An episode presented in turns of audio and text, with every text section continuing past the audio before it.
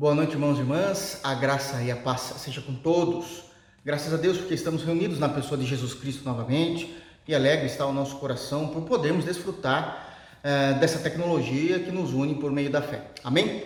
Irmãos, eh, sem muitas delongas, gostaria de convidar os irmãos a abrirem a Bíblia no profeta Oséias. Enquanto os irmãos estão abrindo a Bíblia, está tudo bem com vocês? Do lado de cá está tudo bem? Precisando de alguma coisa, eu estou à disposição. Amém, meus irmãos? Vamos abrir no livro do profeta Oséias.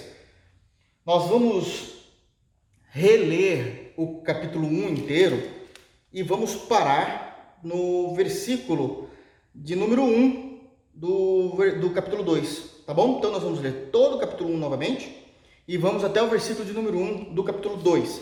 Nós não iremos fazer a exposição é, daquilo que já fizemos na semana passada. Na semana passada, nós fizemos a exposição do versículo de número 1, do capítulo 1, até o versículo de número 5. Então, por que nós vamos reler? Para que possamos ter o devido contexto daquilo que nós estaremos falando hoje com a graça do Senhor. Amém? Então, o profeta Oséias, capítulo 1, nós vamos ler a partir do versículo de número 1, todavia iremos pregar a partir do versículo de número 6, tá bom? Diz assim então a palavra do Senhor, escrita por Oséias, uh, inspiradas pelo Espírito Santo de Jesus. Palavra do Senhor, que foi dirigida a Oséias, filho de Beeri, nos dias de Uzias, Jotão, Acás e Ezequias, reis de Judá, e nos dias de Jeroboão, filho de Joás, rei de Israel. Quando pela primeira vez falou o Senhor por intermédio de Oséias, aqui é Jeová, então o Senhor lhe disse: Vai, toma uma mulher de prostituições e terá filhos de prostituição, porque a terra se prostituiu, desviando-se do Senhor. Foi-se, pois, e tomou a Gomer, filha de Diblaim, e ela concebeu e lhe deu um filho. Disse-lhe o Senhor: Põe-lhe o nome de Jezreel, porque daqui a pouco castigarei pelo sangue de Jezreel a casa de Jeú, e farei cessar o reino da casa de Israel. Naquele dia quebrarei o arco de Israel no vale de Jezreel. Tornou ela a conceber e deu à luz uma filha. Disse o Senhor Oséias: Põe-lhe o nome de desfavorecida, porque eu não mais tornarei a favorecer a casa de Israel para lhe perdoar. Porém, a casa de Judá me compadecerei e o salvarei pelo Senhor, seu Deus Pois não os salvarei pelo arco, nem pela espada, nem pela guerra, nem pelos cavalos, nem pelos cavaleiros. Depois de haver desmamada, desfavorecida, concebeu e deu à luz um filho. Disse o Senhor a Oséias: Põe-lhe o nome de não meu povo, porque vós não sois meu povo, nem eu serei o vosso Deus. Todavia, o número dos filhos de Israel será como a areia do mar, que não se pode medir nem contar. E acontecerá que no lugar onde se lhe dizia, vós não sois meu povo, se lhes dirá, vós sois filhos do Deus vivo.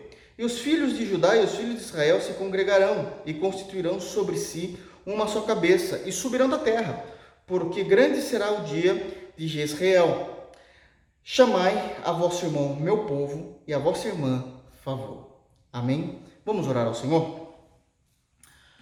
Soberano Senhor, em nome de Jesus, nós te buscamos em oração e te agradecemos, Pai, porque somos salvos em Cristo. Te agradecemos pelo perdão que há em Cristo Jesus sobre nossos pecados, sobre nossas falhas, sobre os nossos atos.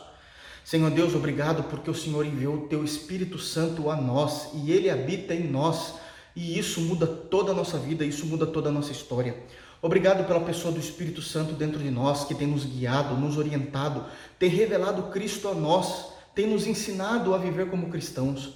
Mas também pedimos, Pai, que uma vez que o Espírito habita em nosso coração, que ele possa, em nome de Jesus, colocar fogo, fogo, aquecer os nossos corações com o Evangelho, aquecer os nossos corações com a tua vontade, aquecer os nossos corações em propagarmos as boas novas, em cumprirmos as boas novas, em vivermos as boas novas. Nos ajuda, Pai, nos ajuda a sermos, Deus, como labaredas de fogo, como diz no Antigo Testamento, labaredas de fogo em tuas mãos, que sejamos incendiados pelo teu Espírito Santo. Senhor, eu tenho orado, tenho orado por isso. Incendeia toda a tua igreja, incendeia a IBRPV com o fogo do teu Espírito Santo. Também, Senhor, que possamos guardar tudo aquilo que aprendemos, temos ouvido de ti, nos nossos corações, não apenas em nossa mente, para que possamos saber, mas em nossos corações para que possamos ser. Nos ajuda a ter uma compreensão também exata a respeito dos textos bíblicos, Pai. Isso define a nossa história, isso define a nossa fé, isso define os nossos comportamentos. Senhor, me dá, Pai, graça em Cristo, me dá graça em Cristo para pregar, Deus, ao teu povo. Senhor, dá graça em Cristo ao teu povo para que possam entender, para que possam absorver, Deus, o conhecimento bíblico e tudo isso ser levado ao coração e vivemos alegres no temor do Senhor. Essa é a nossa oração em Cristo Jesus. Amém. Amém, meus irmãos. Que saudade de ouvir o amém de vocês. Deus sabe, que saudade. Irmãos, com a graça de Jesus, hoje nós iremos terminar o capítulo 1 e adentrar no primeiro versículo do capítulo 2. Tem muitas informações daquilo que o Senhor falou por meio do profeta Oséias. O profeta Oséias um homem extremamente piedoso, um homem crente em Deus, crente em Deus, separado por Deus, diferente de toda aquela população que havia no reino de Israel, reino de Israel, reino do norte. Então, ele era uma das pessoas, não, não, não podemos afirmar que todos os que estavam em Israel naquele momento eram profanos, mas a esmagadora maioria, a esmagadora maioria eram profanos, tinham se desviados do caminho do Senhor, estavam vivendo de uma forma totalmente diferenciada daquilo que o Senhor tinha para eles. E isto é um problemão, porque isso é, atraía sobre eles a ira de Deus e evidentemente que os estavam levando para o inferno. Então, no meio de toda essa dificuldade, no meio de toda essa devassidão, o Senhor levanta o profeta Oséias, ou seja, Jeová salva. No meio de toda essa podridão, ainda há compaixão, ainda há esperança, embora a falta de arrependimento e as várias tentativas, as várias tentativas de Deus em instruir o seu povo, na verdade Deus instruiu, mas essas tentativas de trazer o arrependimento ao coração desse povo, naquilo que tange a responsabilidade humana, uh, não aconteceu. Deus também vai trazer juízo, interferindo ali com juízo. Mas Deus continua sendo grande, soberano, porque o juízo de Deus, a ira de Deus é santa, e é isso que nós temos aprendido aqui. Mas Deus também não deixará o seu povo morrer a mínguas nós vamos entender isso, que é o juízo de Deus, para que Deus possa é, manter puro o seu povo, a pureza do seu povo, todavia o amor maravilhoso de Deus pelo seu povo, porque Deus decidiu amar, a compaixão de Deus pelo seu povo, pelos crentes, aonde nós vemos isso de forma gloriosa nesse texto. Amém? Na semana passada, irmãos, nós já falamos então que quem escreveu esse livro é o próprio profeta Oséias, nós não temos mais dúvidas é, quanto a isso aprendemos aqui algumas lições importantíssimas. Primeiro, de início, logo no texto, nós já vamos ver a obediência piedosa, a obediência totalitária que Oséias vai ter com o Senhor. Não há questionamentos, mesmo que ele tivesse que custar a própria vida. Porque, diferente dos outros profetas, o profeta Oséias não apenas trouxe uma mensagem oral da parte do Senhor Deus para o povo, mas ele também foi a própria mensagem de Deus para o povo. Como é que ele pode ser a mensagem de Deus para o próprio povo? Os irmãos se lembram, ele acabou dramatizando todas as questões de que Deus estava triste, desanimado e enfurecido. Enfurecido, eu não posso tentar passar, eu não posso passar pano numa situação. Deus estava enfurecido com o povo, Deus estava irado com o povo, e ele vai mostrar isso através de toda a dramatização que o profeta vai viver a partir do mandamento de Deus com relação ao seu casamento. A tragédia do casamento, a tragédia do casamento uh, de Oséias é a representação da tragédia da vida espiritual do povo de Israel com o seu Deus, ok? Então já entendemos que ele vai dramatizar isso. Ele não prega somente aos, ao, ao, é, aos ouvidos, mas ele prega aos olhos né, do povo, sabendo de fato, para que o povo possa ter conhecimento é, estar ciente de, toda, de todo o sentimento que Deus tem por aquele povo e também ciente de, daquilo que eles têm feito ao próprio Deus. Então nós vemos aqui uma obediência. Uma grande diferença que há também entre Oséias e os outros profetas é que a primeira mensagem que já vem ao profeta Oséias se refere a ele mesmo. Não é assim diz o Senhor, fala aquele povo, né? Jonas vai a Nínive, mas está falando para ele mesmo, para ele mesmo. Uma outra, um outro aprendizado que tivemos aqui nesses textos do versículo 1 até o versículo 5 é que Gomer é a representação espiritual, ela é uma mulher literal, ela existiu, uma prostituta que ficava nas praças de Israel se prostituindo e evidentemente obtendo lucro com isso. ah, vai haver um casamento, um relacionamento já fracassado, ah, onde o profeta, por mandamento de Deus, em obediência, vai pegá-la para trazer ela para ser a sua esposa, faz dela esposa, faz dela mulher, tem a vida cotidiana, a vida normal do lar. Todavia, Uh, isso está é, é, fracassado já desde o início. É a ideia de que Deus mostre isso mesmo realmente ao povo de Israel. Uh, e Gomer, ela é aquela representação de que ela está bem com o profeta, né? então ela está bem com Deus, e depois ela cai no seu próprio pecado, né? no pecado da prostituição, que no caso representado, é, que ela realmente cometia os adultérios. Então, ela está bem com Deus no momento, cai em pecado. Está, então, ela está bem com Deus, está mal com Deus. Está, está cheia do Espírito Santo, depois está numa, vivendo uma frieza espiritual terrível. Nós pregamos sobre os problemas da frieza espiritual baseado no livro de Juízes, no último versículo do livro de Juízes. Então, aqueles irmãos que não assistiram, assistam. É importantíssimo para entender como é que Deus vê ah, os inimigos que surgem com a frieza espiritual e qual é o sentimento de Deus quando se vê a frieza espiritual no seu povo. Ela estava caindo então o tempo todo na frieza espiritual, estava bem e caía em frieza espiritual. E Deus vai chamar isso de prostituição. Essa vida inconstante de estar bem com Deus, frieza espiritual, estar bem com Deus, frieza espiritual, Deus vai chamar isso de uma prostituição da fé. É uma prostituição espiritual, porque no momento da frieza espiritual, nós tiramos Deus do seu devido lugar, do nosso coração e colocamos outras coisas nele. E isso é uma infidelidade na fé, uma infidelidade no nosso relacionamento para com Deus. Então, isso é, aprendemos também, tá? Ah, é dito também é no versículo 4 que ela deu um filho.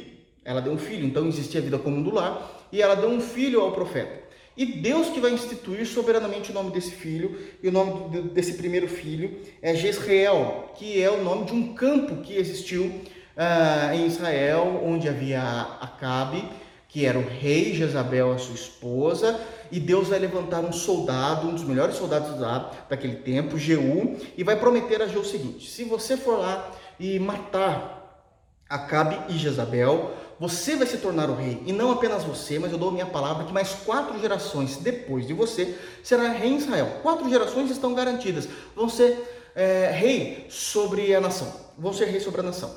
É, reis, né, sobre a nação. E ele, e ele vai. Ele é todo truculento, gosta de fazer as coisas na hora, de uma forma extremamente tirada. Até a maneira dele andar no cavalo era diferenciada dos outros uh, soldados, e quando, só que ele, vai, ele obedece a Deus, mas faz de uma forma diferente. E temos uma outra aplicação. Não importa apenas obedecer a Deus. Obedecer a Deus é algo importantíssimo. Nós falamos no sermão passado que o fato, o fato ou o fator de chamarmos Jesus ou a Trindade como um todo de Senhor está ligada à obediência que nós temos a ela a Trindade, ok? Não porque o próprio Jesus vai dizer isso. Por que me chama Senhor de Senhor se não faz o que eu mando? Se nós não temos, não temos vida com Deus, é uma hipocrisia chamarmos o Senhor Jesus de nosso Senhor. Chamarmos o Deus Trindade de Senhor. Então, a, o senhorio da Trindade, o senhorio de Cristo sobre o crente em Jesus, está totalmente ligado à obediência que nós temos a Ele. Amém? Aprendemos isso também. Todavia, essa obediência significa ouvir o que ele quer e realizar o que ele quer, vírgula, e importante, da maneira que ele quer. O juízo veio sobre a casa de Jeú porque ele realmente obedeceu a Deus, matando né, Jezabel e Acabe, todavia não fez da forma como Deus queria. E aquele sangue derramado naquele campo, que se tornou um campo de batalha lá em Jezreel, ah, seria vingado. Como é que isso seria vingado? Todo o reinado que Deus prometeu a Jeú seria estripado, seria estripado. Então nós tivemos Jeú, depois de Acabe e Jezabel, quem se tornou rei? Jeú, lá em Israel, norte, se tornou Jeú, Jeú morreu, aí tem quatro gerações. Vem o primeiro filho, lembram-se disso? Jeoconias, morreu Jeoconias, primeira geração, vem a segunda, Joás, morre Joás, vem a terceira geração, né, a, a terceira descendência, a, a terceira geração ali da promessa de Deus, Jeroboão II. E é aqui na terceira geração, Jeroboão II, que está acontecendo uh, o ministério do profeta Oséias. Amém? Vai ter mais uma quarta geração que é com Zacarias, depois de Jeroboão II, a quarta geração é com Zacarias, a gente fala isso numa outra oportunidade, Deus permitindo, ainda no sermão de hoje. Amém? Então nós teremos todas essas lições todas essas lições. Como é que a gente terminou na semana passada, então? Trazendo essas é, lições práticas para o nosso dia a dia, tiramos mais algumas também, estou tra trazendo aqui aquelas que vão ser mais importantes para o entendimento do texto agora em tela, que nós acabamos de ler. Todavia, o contexto está sendo em Deus falando que ela, veria, ela teria filhos e de fato ela teve esses filhos. O primeiro filho, então, está citado no versículo 4, é filho uh, do próprio profeta, né? no versículo 3 diz: E ela concebeu e lhe deu um filho. E aí já explicamos isso, né? Disse o Senhor, põe o nome de Jezreel, versículo 4, porque daqui a pouco castigarei pelo sangue de Jezreel, aquele sangue daquele campo, a casa de Jeú, e farei cessar o reino de Israel. Então, esse era a maneira do juízo. Uh, a primeira coisa que vai acontecer aqui do juízo de Deus sobre o povo do norte, sobre o povo de Israel, é que eles perderiam a nação. Eles perderiam a nação. E a gente pode perder muitas coisas quando queremos obedecer a Deus, mas fazendo as coisas de Deus ao, do nosso modo. Nós não perderemos uma nação porque nós não somos responsáveis é, civilmente e em governo de uma nação. De nós não somos é, reis sobre essa nação. Né? Todavia, nós podemos perder muitas preciosidades da parte de Deus, podemos perder bênçãos da parte de Deus, perdemos é, bênçãos que viriam ou bênçãos que chegaram, estávamos usando, utilizando dessa bênção e de repente perdemos porque estamos fazendo da maneira errada. Até nos defendendo, nos defendemos dizendo que estamos debaixo da vontade de Deus, que Deus pediu para a gente fazer algo, a gente tem feito, ah, então a gente precisa voltar os nossos olhos para o modus operandi que nós temos realizado. Sim, eu estou fazendo aquilo que Deus quer. A pergunta é como eu estou fazendo? Porque nós, por quê? Porque na Bíblia Jeú perdeu a nação. Jeú perdeu a nação, mesmo tendo toda a sua descendência no trono. Né? Toda a sua descendência no trono. Então, essa é uma aplicação real da primeira intervenção de juízo de Deus sobre o povo de Israel. Precisamos nos lembrar muito claramente que cada um dos filhos de Gomer, cada um dos filhos de Gomer, representa uma intervenção do juízo de Deus sobre o povo do norte. Por que, que Deus vai vir com uma intervenção do juízo de Deus sobre o povo do norte? Porque eles estão em decadência espiritual e moral o tempo todo. Então, cada vez mais esses juízos vão se agravando, ok? Então é dito que seria o exterminador, o exterminado reino, e naquele dia quebrarei o arco de Israel no vale de Jezreel, versículo 5, né? Quebrarei, que era o que? Aquele arco que ele puxou para transpassar a casa, era o símbolo da vitória daquele reinado, era o símbolo da vitória daquela família que passou a ter uma dinastia, ou seja, uma nova família subiu ao trono. Então ali começa uma, uma nova dinastia. E o simbolismo de Deus dizendo que está quebrando o arco é que aquela dinastia iria acabar e o reino do norte deixaria de existir. E deixou. E deixou. Ok? Então esse é, é o primeiro ponto que Deus pede para para ser anunciado a nós essas informações, porque isso tudo está acontecendo. Isso aqui está tudo acontecendo, né? A partir do versículo 3, não é somente mais a palavra do Senhor, mas já é a dramatização, já é a prática. O versículo 3 já diz que o profeta saiu do seu sofá, foi até lá o, o, a praça e pegou Gomer. Então aqui já está falando da dramatização, não está mais falando de profecia oral. Ok, irmãos? Continuando toda essa dramatização, versículo de número 6. E aqui iniciamos o nosso sermão. Vamos lá. Tornou ela a conceber e deu à luz a uma filha. Disse o Senhor Oséias: Põe o nome de desfavorecida, porque eu não mais tornarei a favorecer a casa de Israel para lhe perdoar. Porque da casa de Judá me compadecerei e o salvarei pelo Senhor, seu Deus. Pois não o salvarei pelo arco, nem pela espada, nem pela guerra, nem pelos cavalos, nem pelos cavaleiros. Bom, irmãos, o texto é claro.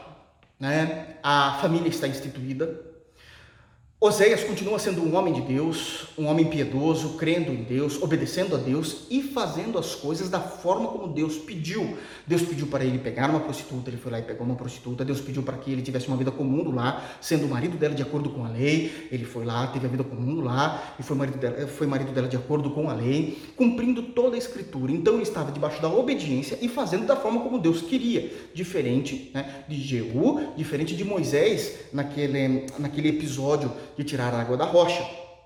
Ok? Então, tudo estava, estava inconforme com aquilo que o Senhor queria. Até que determinado dia, a Gomer mesmo tendo uma família linda, linda. Pode ser que o passado de Gomer não fosse lindo, mas o presente de Gomer era maravilhoso. Um homem a tocava, um homem a tocava por amor e não por prazer apenas. Um homem garantiu a ela a dignidade na sociedade e não a humilhando como os outros homens faziam, pagando a ela. Ela pela primeira vez estava dormindo numa cama, num leito sem mácula, como o autor da Epístola aos Hebreus diz no capítulo 13, dizendo que todo leito seja sem mácula, seja sem erro, seja sem nenhuma forma de pecado. Era a primeira vez que ela estava dormindo em lençóis limpos, puros, e não em lençóis maculados pelo desvareio, pela desobediência, pela maculação do pecado.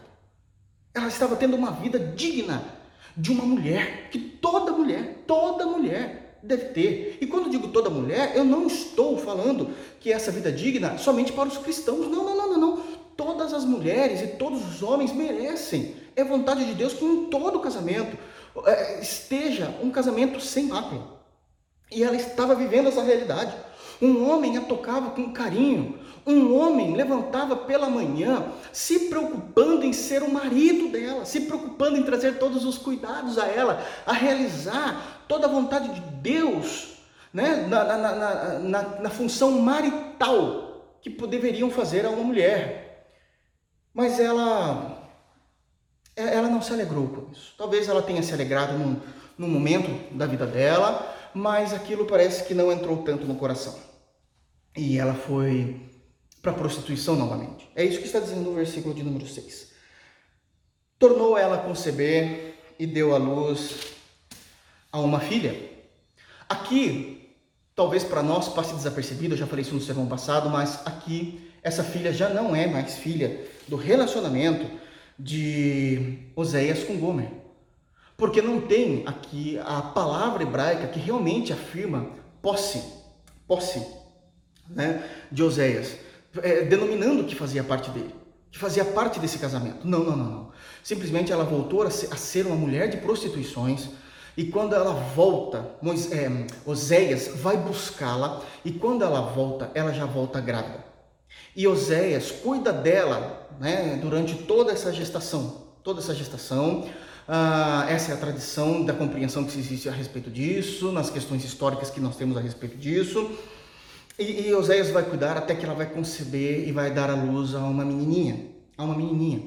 E essa menininha, Deus também vai intervir nesse casamento, dizendo que ela já tem um nome. E o nome dessa menininha, no original, algumas traduções põem no original, na, na atualizada já está pondo o significado. É, o significado. Mas uh, no original é Lohuama. Lohuama, Deus, da mesma forma como o, primeiro né, foi chamado de Jezreel, agora a segunda filha né, do, desse casal, embora não seja biológico de Oséias, mas adotado por Oséias, é chamado de Lohuama, que quer dizer sem a graça. Sem a graça. Ou seja, desfavorecida. Desfavorecida. E esse nome é dado por alguns motivos porque Deus quer mostrar que esta filha estaria representando filhas de prostituição, né, gerada da prostituição é, de Gomer, e o, qual era o juízo que Deus traria sobre essa nação. Qual seria o juízo de Deus sobre essa nação? E nesse momento da história não haveria mais perdão. Isso aqui é muito importante. Por quê? Diz o texto no versículo 5, é, perdão, no versículo 6, é, disse o Senhor a Oséias, põe-lhe o nome de desfavorecida, ou seja, sem a graça. Já não há mais. Essa é Lohuame. Porque eu não mais tornarei a favorecer a casa de Israel para lhe perdoar. Para lhe perdoar. No original, tá? É, o início desse nome, essa, é, é, isso que antecede o Ruama, que é o Lo, Lohuama, Lo é uma negativa categórica. Não há mais perdão. Não há mais perdão. Não há mais misericórdia. Não há mais o que possa ser feito. Não há mais o que possa ser realizado. Eu não mudarei a minha posição. Lã, uma negativa categórica. E aí alguns irmãos podem pensar, mas pastor, eu entendo que Deus é soberano. Eu entendo que de fato isso é, é, é, Deus não está errando. De fato, Israel merecia isso. O povo do norte merecia isso. Mas as misericórdias de Deus não têm fim. Como é que Deus agora está dizendo que não haveria mais misericórdia, que não haveria mais espaço para o perdão dele? Está aí no final do versículo de número 6.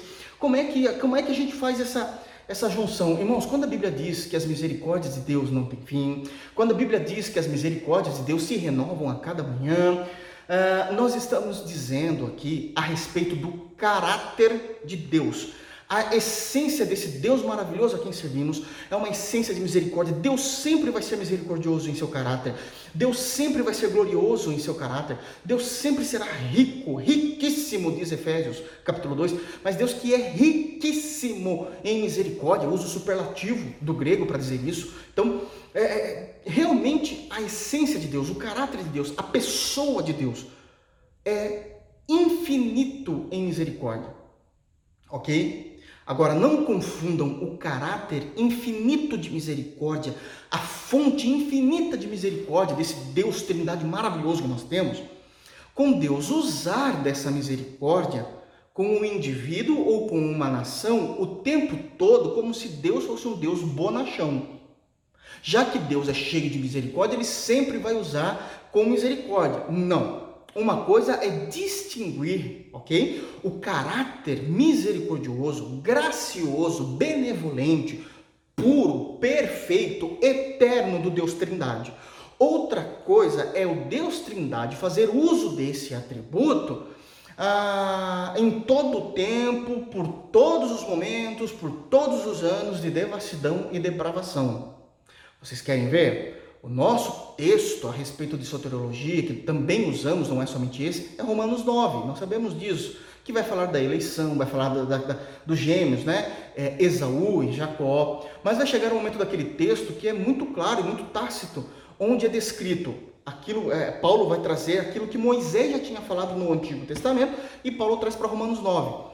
A respeito do uso da misericórdia de Deus, é dito lá no texto que Deus terá misericórdia de quem ele quiser.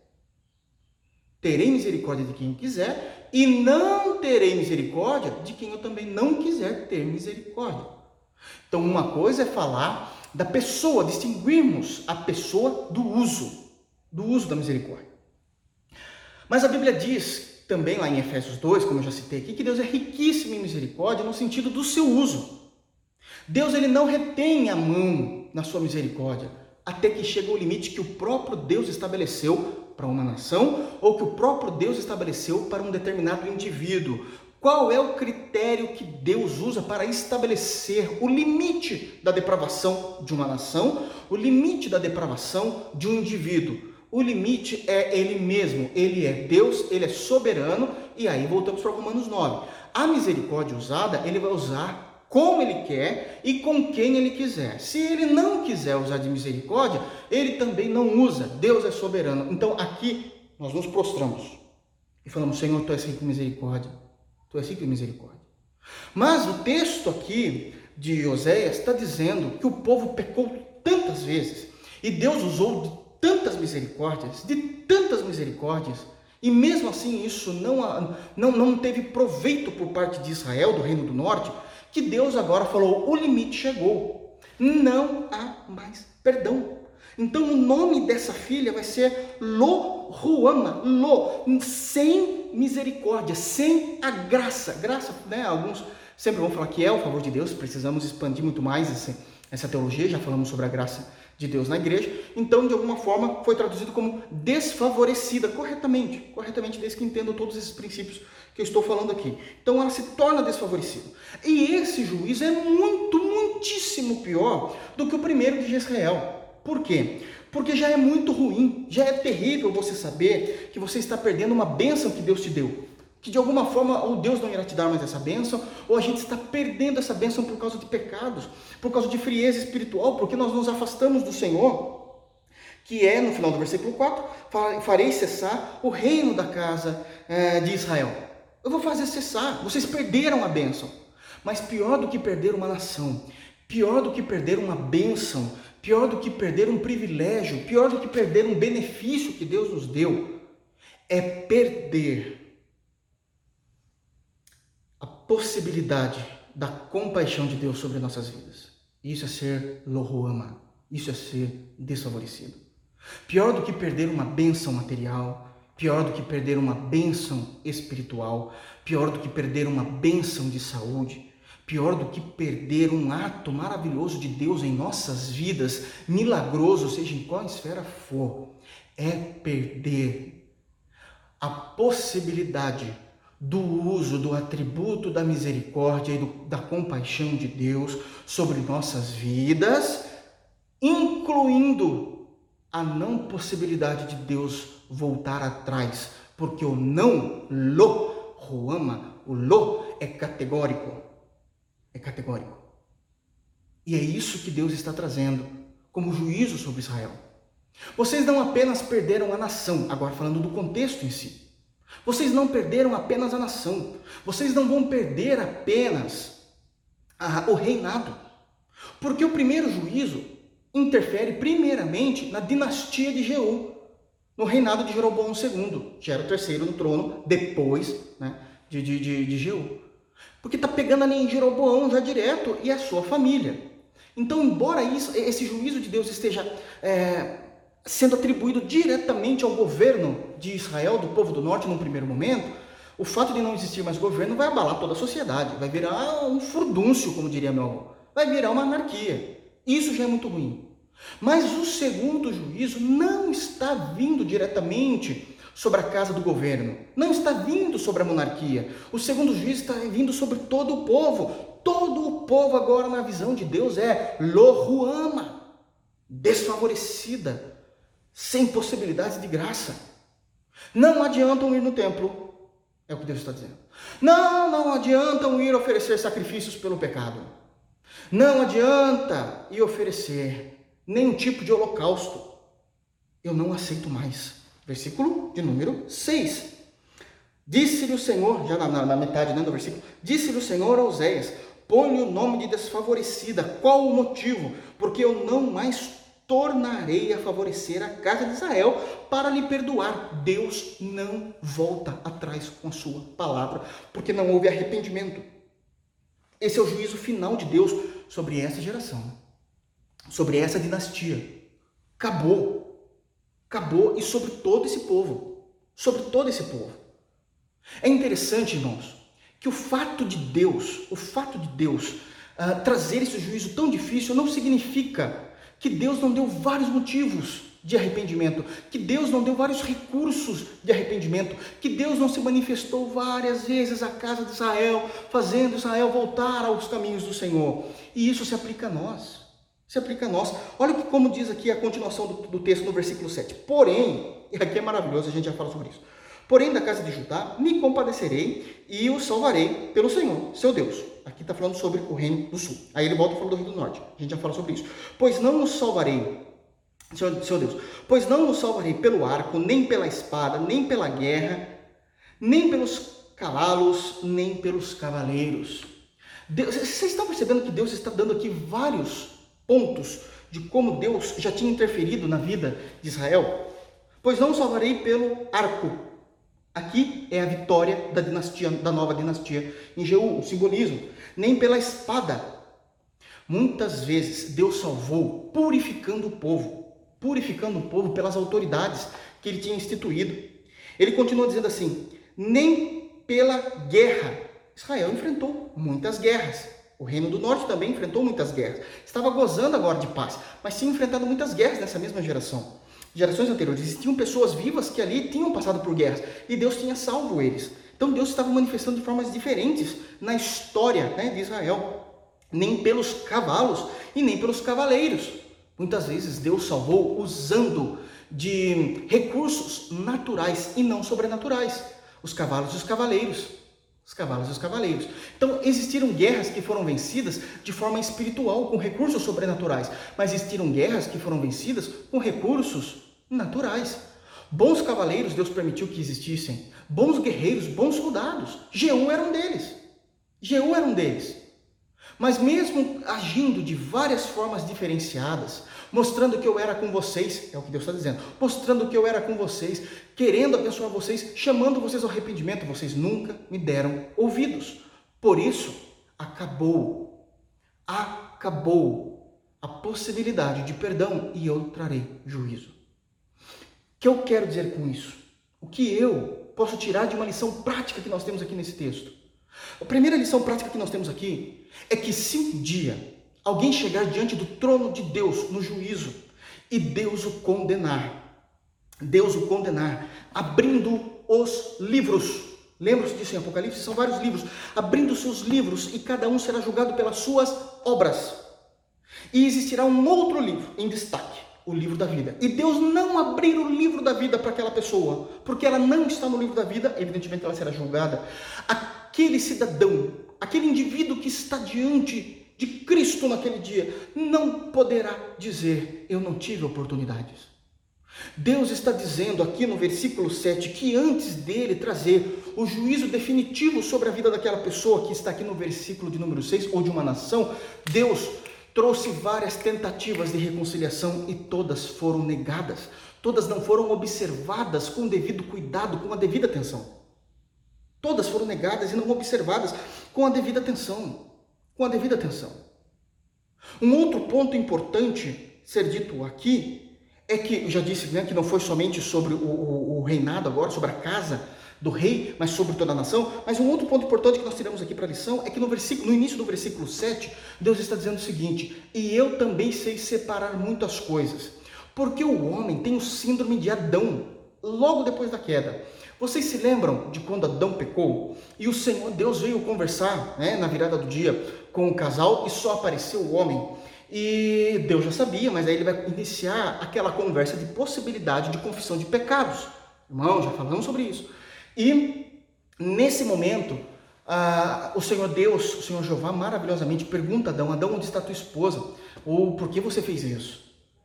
Então, quando Deus pergunta onde está sua esposa, já era para contar o erro. Mas ele fala, ah, ela está com vergonha e tal. E aí Deus continua nessa conversa, até que ele fala assim: Mas vocês pecaram. E aí você se lembra o que Adão falou? Ah, eu pequei sim, eu pequei. Mas a Eva também.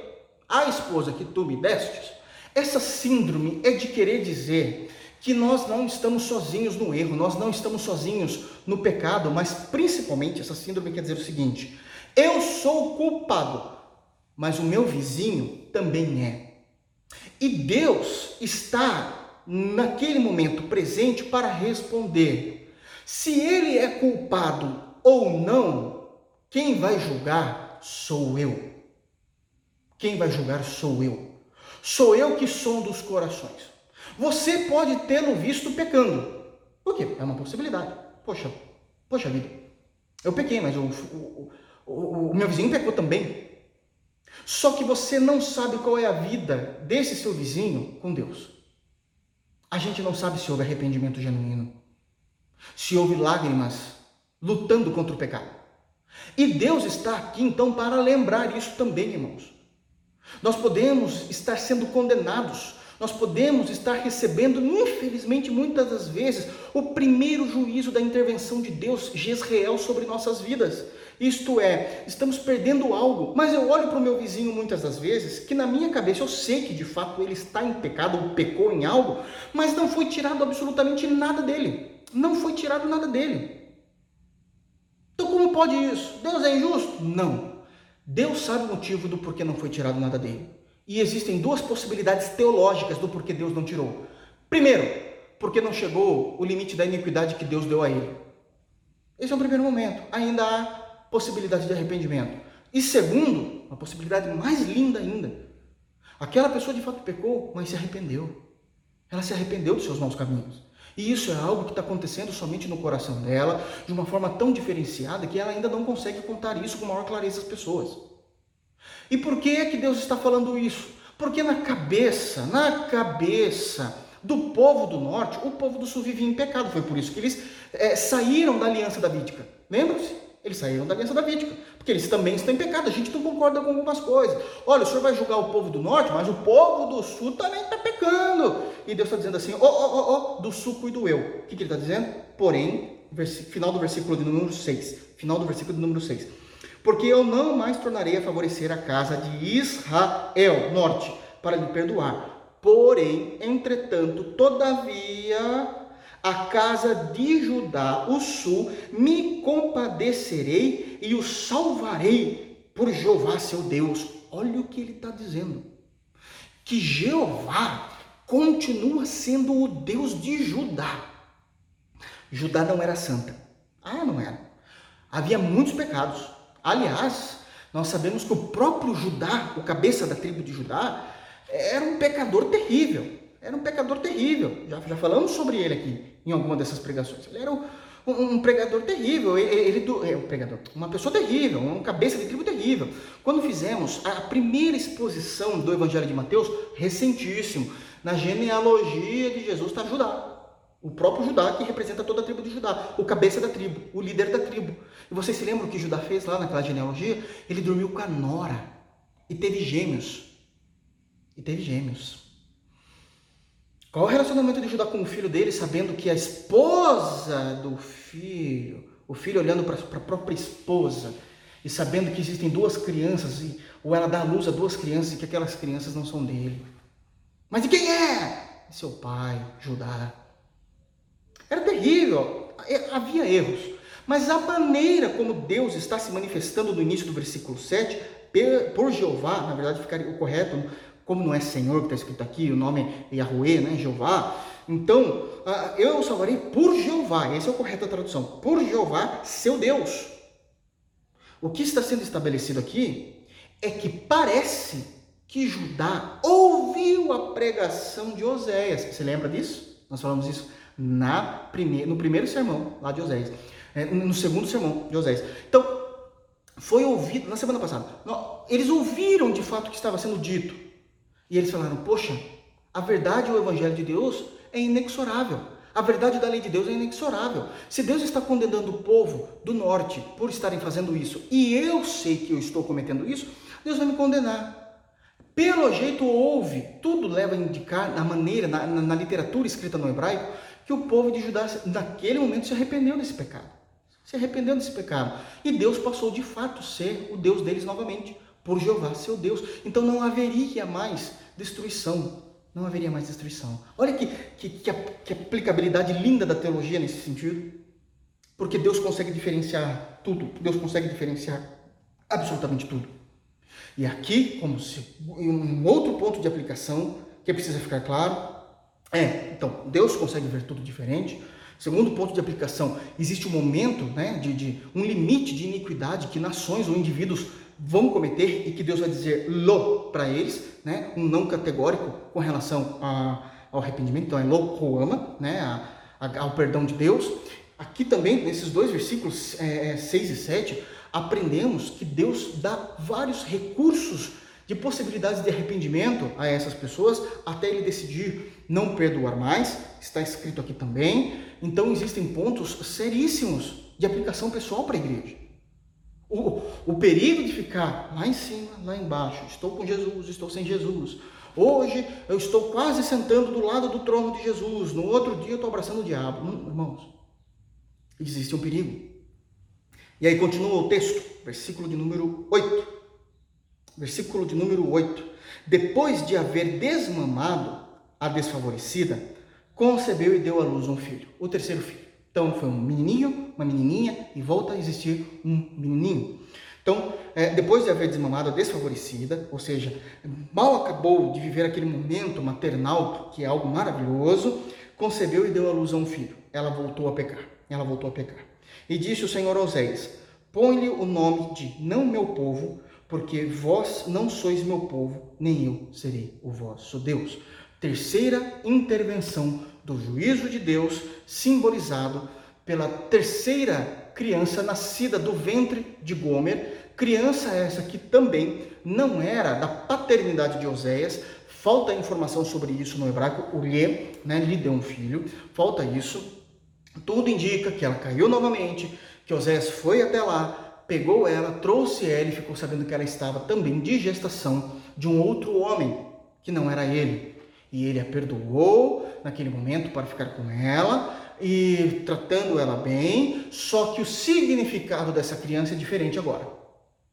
Porque Oséias, ele está representando o fracasso espiritual de Israel. Então ele perdoa. É, é o tempo todo esse tipo de relacionamento que Deus estava tendo com o reino do norte e tem com o seu povo. Tem com o seu povo. Vocês estão bem, vocês pecam, eu perdoo. Vocês estão bem, vocês pecam, eu perdoo. Então, Oséias está representando uma coisa. Ok? A vida inconstante do povo de Israel e a, todas as vezes que Deus foi atrás socorrer o seu povo, buscar o seu povo no lamaçal do pecado. Então, Oséias está simbolizando isso. O filho, o terceiro filho de Gomer, simboliza um outro juízo, e esse é o pior de todos. Porque o nome do terceiro filho, diz o texto no versículo de número 9, tá? No original é Lo-Ami. Lo-Ami. De novo o prefixo lo, não categórico. Ami, povo. Ou seja, a tradução mais ideal realmente foi essa. Põe o nome de não meu povo. Até a tradução ficou um pouco estranha, porque não, não é assim que nós falamos, né? É, tem até um hífen aí, mas é exatamente isso que significava no, no hebraico. Não tem uma tradução tão mais mais perfeito do que isso, né? Então, não meu povo, não meu povo, porque vós não sois meu povo, nem eu seria o vosso Deus. Senhor da glória. Primeira intervenção divina, Jezreel. Perderam um benefício, perderam uma bênção, no caso do texto, perdeu o reino de Deus, perdeu o reino de Israel. Segundo, juízo, intervenção de juízo, Deus sobre o povo, sobre o povo. Agora, era Lo Ruama, vocês não têm mais a minha graça, não existe mais compaixão, não existe mais possibilidade de perdão. Terceira intervenção, Lo Ami, não meu povo, não meu povo. Por que, que não é mais o meu povo? Por que esse nome? Está ah, escrito lá, é, não meu povo. Porque vós não sereis meu povo, nem eu serei o vosso Deus. Não há mais aliança entre vocês e eu. É o juízo da quebra da aliança total. Aquela aliança Abraão, a aliança redefinida de forma categórica a Isaac, refalada, reafirmada a Jacó, falada por Moisés, firmada em Davi, não existe mais com vocês. Não existe mais eu quebro a minha aliança com vocês. Isso é terrível. Isso é terrível. É a maneira como Deus quer que nós venhamos a compreender. Aqui está o perigo numa aplicação prática para nossa igreja, para nossa igreja. Aqui está o perigo de querer colocar a doutrina da eleição onde ela não está. Nós cremos na doutrina da eleição, nós cremos na doutrina da predestinação. Eu vou defender isso com unhas e dentes até o fim da minha vida. Há textos e fartura de textos e doutrinas falando sobre isso. Nós não negamos isso. Todavia, todavia, o fato de existir a doutrina da eleição e da predestinação não significa que entre nós há irmãos que nunca foram eleitos. Eu chamo de irmãos porque é que a gente chama. Porque Deus está quebrando uma aliança com esse povo. Aqui está acontecendo exatamente o que Paulo pregou em Romanos. Nem todos os que são de Israel são israelitas. Como não? Se eu sou de Israel, nasci em Israel, eu sou israelita. E Paulo está dizendo sim, biologicamente sim. Mas nem todos aqueles que nascem biologicamente, né, nasceram em Israel e, portanto, biologicamente são israelitas, fazem parte do Israel espiritual, dos eleitos eu quebro a minha aliança. E muitas vezes, por que eu estou dizendo que isso é uma aplicação pessoal? Porque muitas vezes a gente acha que a gente pode pecar e fala assim, mas graças a Deus eu sou eleito, cuidado. Não, eu, eu, eu vou ser salvo, eu sou eleito. Não, não, eu fui predestinado. Cuidado, querer confundir alhos com bugalhos. Cada doutrina no seu devido lugar. Aqui, Deus não está nem um pouco se importando com a doutrina da eleição e predestinação, porque não é disso que Deus está tratando. Não é disso que Deus está tratando. Então fica aqui uma aplicação prática maravilhosa a respeito disso. Deus está voltando para o povo dele, chamado de Israel, e dizendo: não há mais aliança. Não há mais aliança. O que subentende? O que subentende? Que essa parte, que esse público não eram os eleitos. Está vendo? E, e o tempo todo eles acharam que eram. O tempo todo. Então precisa haver um cuidado para a gente não querer transpassar as fronteiras do entendimento exegético correto das doutrinas. Deus está falando isso claramente. Vós não sois meu. Está é, tá escrito aqui, né? Porque vós não sois meu povo, nem eu serei vosso Deus. Final do versículo 9. quebra de aliança. Lo ami, um não categórico. Não meu povo. Não meu povo. E essa profecia vai se cumprir. Vai se cumprir. Semana passada, quando nós falamos do campo de Jezreel, nós citamos o segundo livro de Reis, capítulo 9. Ainda, né, falando de toda a narrativa. Sabemos que o momento em que Oséias está escrevendo, quem está no trono já é a terceira geração. Já passou Jeconias, depois de Jeú, passou Jeconias, passou Joás, Joás e agora está Jeroboão II. Jeroboão II, e essa profecia é dada. Morre Jeroboão II, entra Zacarias, a quarta geração, depois de Jeú. A promessa está se findando. Segundo Reis, capítulo 15, Zacarias morre vira uma total anarquia o reino de Israel. A profecia se cumpriu. A profecia se cumpriu. Segundo Reis, capítulo 17. Sargão II vai e invade e não apenas deixa de existir a monarquia, como aconteceu há dois capítulos antes, no capítulo 15, e a anarquia em Israel, mas agora, no capítulo 17, todo o reino do norte é destruído e nunca mais se levanta. Nunca mais se levanta. Aplicação pessoal dos três filhos de Gomer. Deus não falha naquilo que ele profetiza. Deus não falha naquilo que ele decreta. Não brinquemos com Deus. Não brinquemos com Deus. Não brinquemos com Deus. Todos morreram? Quase todos. Uma parte foi para o cativeiro. Vocês já sabem disso. Uma parte foi para o cativeiro. Nós já pregamos o profeta Ageu. Vocês se lembram quando nós pregamos o profeta Ageu? O profeta Ageu, ele é um profeta pós-exílio. Então vamos lá. Tanto Ageu como Zacarias e Malaquias, os três últimos profetas do Antigo Testamento, são profetas pós-exílio, ok? Jeremias Daniel e Ezequiel, Jeremias, Daniel e Ezequiel, são profetas no exílio, durante o período do exílio. Todos os outros profetas da Bíblia, todos os outros, são pré-exílio. Oséias é pré-exílio. Isaías, pré-exílio. Obadias, pré-exílio. Amós, pré-exílio. No exílio, Jeremias, Daniel e Ezequiel. Pós-exílio, Ageu, Zacarias e Malaquias. Então, isso aí na, na, no seminário fica na, na, nossa cabeça. Então o que, que acontece? Não adianta. Deus não voltou atrás e mandou eles para o cativeiro, para o exílio. Mandou eles para o cativeiro. Destruíram. Muitas pessoas morreram. Alguns sobreviveram como escravos. Aí, quando nós lemos o profeta Ageu, pós-exílio, se termina o período do juízo de Deus, eles voltam agora para Israel. Quem volta? Tanto o povo que era do norte, que estava como exílio, daqueles que conseguiram viver como escravos, e o Sul. Aí volta como nação unida de novo. Uma outra geração, porque essa que morreu e não tinha mais aliança com Deus.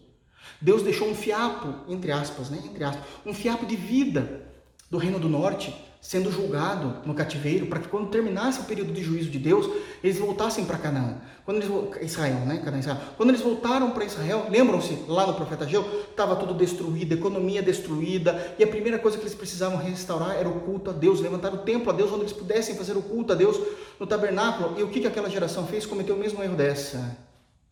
Eles começaram a construir as casas deles e esqueceram da casa de Deus, vocês se lembram? A gente precisa aprender aqui uma coisa com o povo de Israel: a não cair nos mesmos erros deles. Porque a geração seguinte caiu, algumas gerações né, seguintes caíram, caíram. Que Deus nos guarde, irmãos. Que Deus nos guarde na pessoa de Cristo.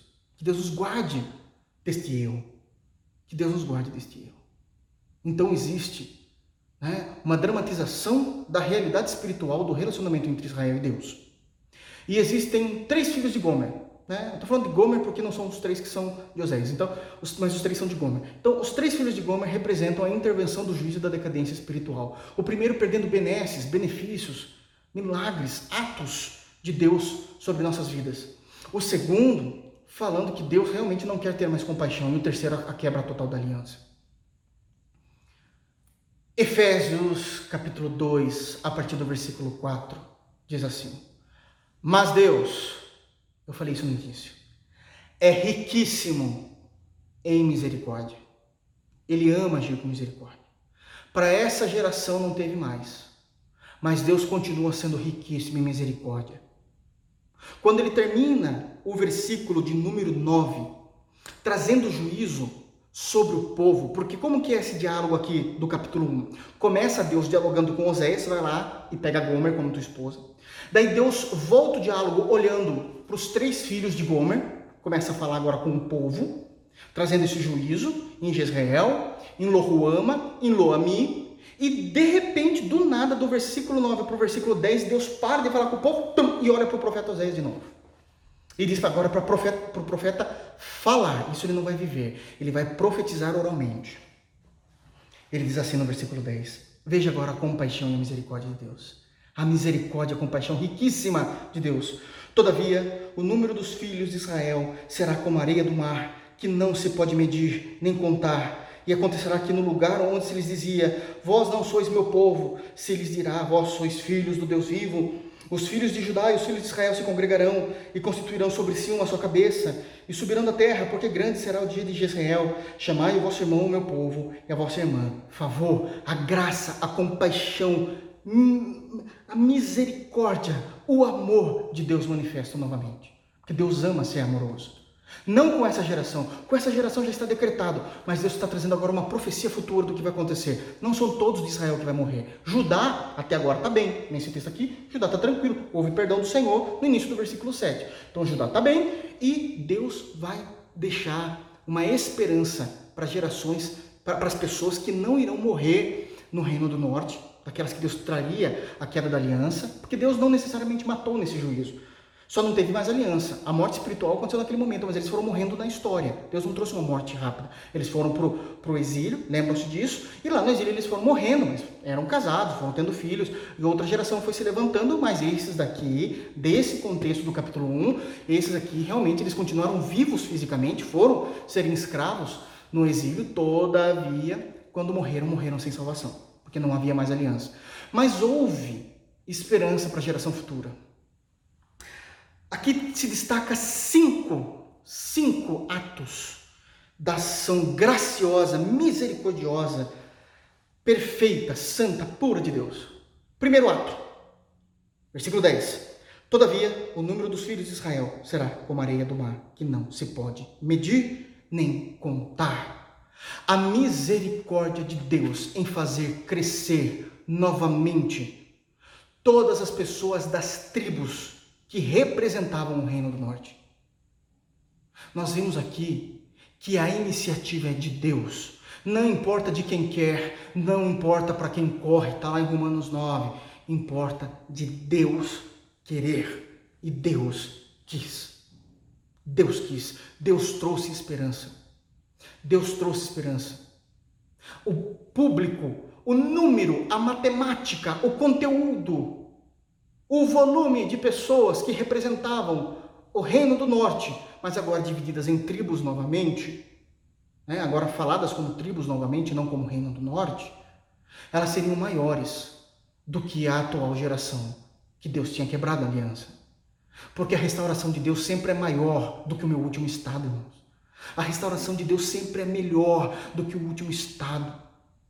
A restauração de Deus sempre é mais grandiosa do que a podridão do nosso estado pecaminoso. Isso aqui é misericórdia, graça, amor, benevolência, favor divino sobre nós. Continuando, segundo ato maravilhoso de Deus, ainda no versículo 10, parte B: E acontecerá que no lugar onde se lhe dizia, Vós não sois meu povo, loami. No lugar disso, dessa geração atual, se lhes dirá, sois filhos do Deus vivo. Conversão em massa Deus trará eles ao arrependimento. É um povo que se dobrará diante do Senhor Deus. É Deus, é Deus que faz isso. Eles entenderam a história do juízo de Deus provocou comoção no coração das outras gerações e eles se dobraram diante de Deus foi Deus que iniciou a restauração. Quantas vezes Deus quer iniciar a restauração e nós abrimos mão disso, mas esse povo ouviu, ouviu a esperança, ouviu a palavra, voltaram a ser tribos fortificadas. Graças a Deus. Voltaram a ser tribos fortificadas. Graças a Deus. que é deles que vieram os apóstolos, né, irmãos? Graças a Deus. Terceiro ato maravilhoso da parte de Deus. Olha isso. Os filhos de Judá e os filhos de Israel se congregarão. Se congregarão. A divisão do reino depois de Salomão para Jeroboão e Roboão nunca foi vontade divina, nunca foi vontade de Deus. A divisão do reino não mas cada um iria para o seu exílio. Judá depois também iria, né? É que aqui a parte boa é que Judá ainda estava bem, mas Judá também iria. E quando se termina esse tempo, ambos os povos, tanto o povo chamado até então povo do sul, como também o povo até então chamado povo do norte, se congregam em Israel e começam a trabalhar e não são mais chamados de reino do norte, não são mais chamados reino do sul, se tornam uma única nação, como sempre Deus quis. Isso está totalmente voltado à vontade de Deus. Não podemos viver para sempre de uma maneira que Deus não quer. Deus vai fazer a sua vontade, a vontade era que fosse um povo só. A igreja é um povo só. Um povo só. Um povo só de todas as tribos, de todas as raças, de todas as nações. Somos um povo só. E Deus congregou Quarto ato maravilhoso de Deus, ainda no versículo 11: E constituirão sobre si uma só cabeça. Haverá somente um guia nacional, um rei novamente. Um rei novamente. E assim se cumpriu o que Deus sempre quis. Isso é misericórdia, isso é compaixão de um povo ímpio, Deus trabalhando na história com relação a eles. E, e subir, o quinto ato maravilhoso. E subirão da terra, porque grande será o dia de Jezreel. Quinto ato. Eu sei que os irmãos devem pensar assim, mas pastor do céu, Jezreel foi o campo da batalha, o campo da morte. Sim, Jezreel é o nome dado àquele lugar, né, onde Jeú errou em agir, é, obedecendo a Deus, mas da forma errada. Mas aqui tem um trocadilho que só no hebraico dá para entender. Quando Deus está dizendo aqui, e subirão da terra, porque grande será o dia de Jezreel, ele não está falando do ato que aconteceu em Jezreel. Ele está falando o que significa, porque isso eu não tinha falado para os irmãos ainda, porque eu deixei aqui para o melhor. Jezreel significa Jeová ou Javé semeou. É o nome, é, é, é a tradução de Jezreel. Jeová semeou. No juízo, no juízo do versículo de número 4, Deus não estava falando da essência do nome. Por isso que não houve tradução. Por isso que não houve tradução. Continuou o mesmo nome original aqui no português. Porque Deus não estava falando da tradução do nome. Como falou com Lo Ruama, desfavorecida, e como falou com Lo Ami, não meu povo. Não houve tradução em Jezreel porque Deus não estava tratando com a essência, com a etimologia, o significado do nome. Mas Deus estava tratando o que tinha acontecido naquele lugar. E a gente sabe disso porque está falando aquele campo de sangue. Foi naquele lugar que é chamado Jezreel. Mas aquele campo de sangue não é chamado Jezreel pelo que aconteceu. Era um campo que já chamava Jezreel, e aí aconteceu esse, esse campo de sangue, essa luta de sangue. Ok? Mas agora o Senhor traz de novo o exemplo real e o significado real do que significa. Grande será o dia em que Jeová semeou no coração de vocês a misericórdia, o arrependimento, a compaixão. Deus está retornando a esse povo, lembrando a esse povo que com aquela geração, com aqueles indivíduos, Deus não quebrou a aliança. Vocês são a minha sementeira. Eu semeei em vocês o meu temor. Será grande, será grande o dia de Jezreel. Chamai a vosso irmão. Agora está falando, não tinha aquela, né? Chamai a vossos irmãos, ou seja, a próxima descendência. Aquela próxima descendência, Deus está dizendo para a descendência que ele quebrou a aliança. Lá, aquela descendência será chamada meu povo e vossa irmã, favor. Ele está falando aqui que aonde nasceu a menininha, a segunda filha, que é uma irmã, será chamada de favor e não mais de desfavorecida. E no último filho, o último filho, o menininho, que era chamado de Loomi, não meu povo, é chamado irmão, né, meu povo. E a irmã, a filha do meio, né, favor. Deus instituiu a aliança. Porque Deus é rico em misericórdia. Deus é rico em misericórdia. Deus é rico em graça. E é isso que temos que aprender com o nosso Deus o grande ato de Deus. Eu quero aqui encerrar falando algo maravilhoso. Essa profecia, porque até então as coisas estavam de fato acontecendo. Né? Do versículo de número 2, um é só a apresentação de Deus a Oséias, e eu quero encerrar dizendo isso. Versículo 1, um, de uma forma bem simples, é a apresentação de Deus ao profeta, Deus se apresentando. Do, os versículos 2 e 3 já começa a falar da dramatização. O profeta não está falando, o profeta está agindo, ele está vivendo isso. Ele sai da sua casa e vai buscar uma prostituta. Então tudo isso está acontecendo. Não é uma palavra assim, diz o Senhor. Isso está acontecendo literalmente. Dos versículos 4, que vai começar a falar da, do, dos filhos, até o versículo de, no, do, de número 9, também aconteceu. Gomer estava realmente vivendo aquilo, adulterando, deu um filho para Oséias, o primeiro filho, e os dois últimos filhos foram de relações extras conjugais. Tudo isso estava acontecendo. Era a dramatização, a teatralidade real, né? a teatralidade real do que estava acontecendo com Oséias, o fracasso desse casamento. Mas a partir do versículo 10, não é mais a dramatização. A partir do versículo 10 é uma palavra profética. Não está acontecendo ainda, vai acontecer. E eu sei, porque eu falei para os irmãos que isso aconteceria. Não aconteceria. A palavra profética derrubou toda a dinastia de Geu. A palavra profética diz que Deus iria aumentar o número do povo, que Deus iria converter o povo, que Deus iria unir o povo, que ia ter somente um rei sobre o povo, né? versículo é, 11, constituirão sobre si uma só cabeça, e número 5, esse povo iria viver onde Deus queria que eles vivessem. Eles iriam subir da terra e chegar até Canaã, até Jerusalém, até Israel. E eu quero terminar dizendo o seguinte, que toda essa profecia, embora aconteceu na história, ela tem um, um apontamento direto a Jesus. Jesus está aqui é que muitas vezes a gente não consegue ver. Vocês querem ver? Todavia, todavia, o número dos filhos de Israel será como a areia do mar, que não se pode medir nem contar. Embora Israel fosse povo de Deus, aqui eles estavam sendo representados como inimigos de Deus, porque já não tinha mais aliança. Somente Jesus pode pegar um número de pessoas como a areia do mar, que nunca tiveram contato com Jesus, e transformar o povo dele. Somente Jesus consegue fazer isso na nossa era na nossa nova e eterna aliança, estava falando de Cristo. E acontecerá, está escrito aí, ó, e o segundo ato aí também se refere a Jesus. E acontecerá que no lugar onde se lhe dizia, vós sois meu povo, vós não sois meu povo, se lhes dirá, vós sois filhos do Deus vivo. Isso aconteceu com nós, na nova aliança, com os gentios. Novo Testamento, 1 de Pedro, capítulo 2, versículo 10. Pedro pregando, dizendo o seguinte: porque vós antes não eres povo, mas agora sois povo. Antes vocês não encontravam misericórdia, mas agora encontraram misericórdia por meio de Jesus Cristo. A profecia tinha a ver com a nova aliança.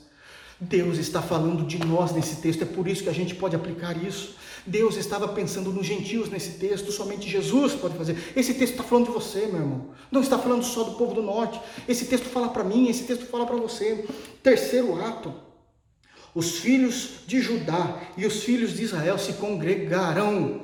Eram povos brigados entre si, que não se falavam entre si, não se trabalhavam juntos entre si. Nos tempos de Jesus, os judeus ainda odiavam os samaritanos, parte dessa divisão ainda. O, o reino era um só, mas ainda eles tinham ainda uh, essa compreensão. E muitos do, do, povo do norte também não tinha retornado a Israel, preferiu ficar no, no, no exílio. Isso é para um outro momento. Deus libertou, mas alguns preferiram a pecaminosidade. Preferiram a pecaminosidade. Se tornaram né, os, os samaritanos. Irmãos, somente Efésios capítulo 2 diz que de dois povos Deus fez um. Quebrou a barreira, a parede que havia entre os gentios e os judeus. Jesus está sendo dito aqui. O teu nome, o meu nome, está sendo citado nesse terceiro ato também. E constituirão sobre si um só cabeça. 1 de Coríntios, capítulo 12, diz que a igreja é um povo cujo tem uma única cabeça. A igreja de Jesus, ela é constituída de judeus, Pedro, Mateus, Paulo, Tiago, João, mas também é constituído de gentios, Tito, Timóteo, Lucas. Deus nos uniu, tendo um único cabeça, somente uma cabeça, e subirão da terra, porque grande será o dia de Jezreel em que Deus semeou. Deus vai ver o fruto do teu trabalho. Nós estamos indo para a glória. Nós estamos indo para a glória. Qual é a finalização dessa profecia? Versículo 1 do capítulo 2. A partir desse momento, nós somos chamados de povo do Senhor e povo favorecido de Deus. Louvado seja o nome de Jeová, de seu Filho Jesus Cristo e da bendita pessoa do Espírito Santo que nos comunica essa verdade eternamente. Que Deus nos abençoe em Cristo Jesus. Vamos orar. Soberano Senhor, te agradecemos, Pai, por tão grande salvação. Te agradecemos, Pai, porque tiramos lições maravilhosas da historicidade de Israel. Aprendemos, Pai, que muitas vezes vai haver limites para a tua misericórdia. Vai haver limites, Pai, onde o Senhor não vai ter mais aliança com aqueles que imaginam que tem aliança. Mas conseguimos ver, Deus, os teus cinco atos de atitude, o Senhor multiplicando os nossos irmãos, o Senhor unindo os dois povos, o Senhor convertendo essas pessoas, o Senhor chamando o Senhor, nos chamando, Pai, de povo teu, de povo teu, Senhor. Teremos apenas um guia e sabemos que tudo isso apontava para a nova aliança. Nós somos esse povo também, Senhor.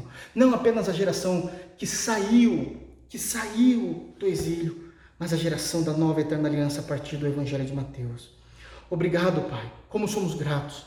Queremos te louvar, te bendizer e exaltar o teu nome eternamente pelas verdades contidas na tua santa palavra. Guarda os nossos corações. Guarda em nome de Jesus os nossos corações, para não pecarmos contra ti, como esses irmãos pecaram. E que possa haver alegrias nos nossos corações nessas descobertas maravilhosas que temos no profeta Oséias. Em nome de Jesus é a nossa oração. Amém. Que Deus nos abençoe. Até a próxima, permitindo o Senhor.